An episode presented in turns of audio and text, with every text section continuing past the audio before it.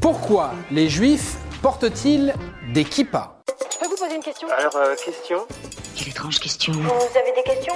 C'est l'occasion de mourir moins.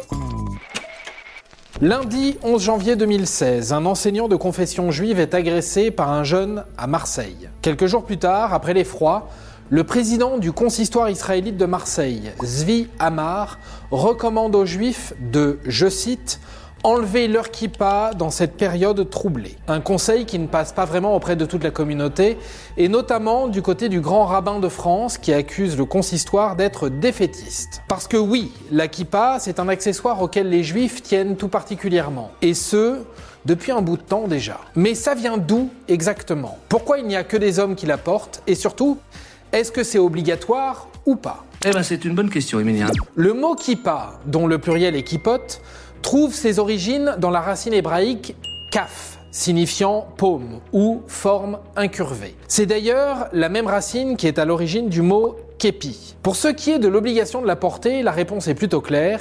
Il n'existe aucune trace concernant cet impératif dans la Torah ou le Talmud. En fait, durant l'Antiquité, ce sont surtout les rabbins qui portaient un couvre-chef. Le port de la kippa se démocratise à toute la communauté au XVIe siècle sous l'impulsion du rabbin Joseph Caro, qui la rendra obligatoire pour un temps. Le petit morceau de tissu devient progressivement un marqueur identitaire pour le peuple juif. Mais cette habitude ne vient pas de nulle part. Certes, il n'existe pas d'impératif dans les textes religieux, mais on peut quand même lire cette phrase dans le Talmud Rav Una, fils de Rav Yehoshua, ne marchait pas quatre coudées tête découverte par égard envers la présence divine. C'est en se basant sur cette phrase que le rabbin Caro encourage son peuple à prendre l'habitude de porter la petite étoffe. Salomon est juif. Oh Et mon oncle Jacob qui arrive de New York, il est rabbin Mais il est pas juif. Bah si.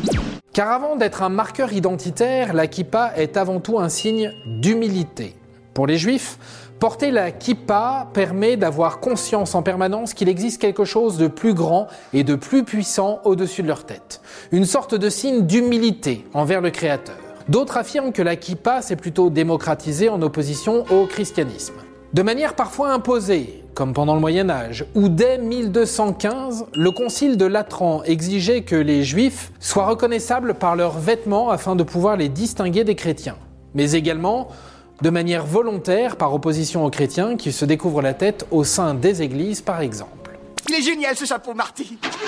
Merci, Biff. Enfin, il faut savoir que rien n'interdit à une femme de porter une kippa. Si la tradition veut que ce soit l'homme qui la porte, dans certaines familles, les femmes aussi se le permettent. En bref, la kippa c'est un petit bout de tissu avec une très très grande histoire et une très belle symbolique très pieuse. Et voilà, maintenant vous savez tout.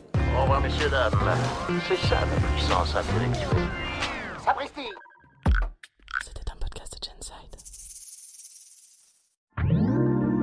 Attends, avant de partir, j'ai juste un truc à te dire. Viens découvrir notre podcast Sexo, la question Q.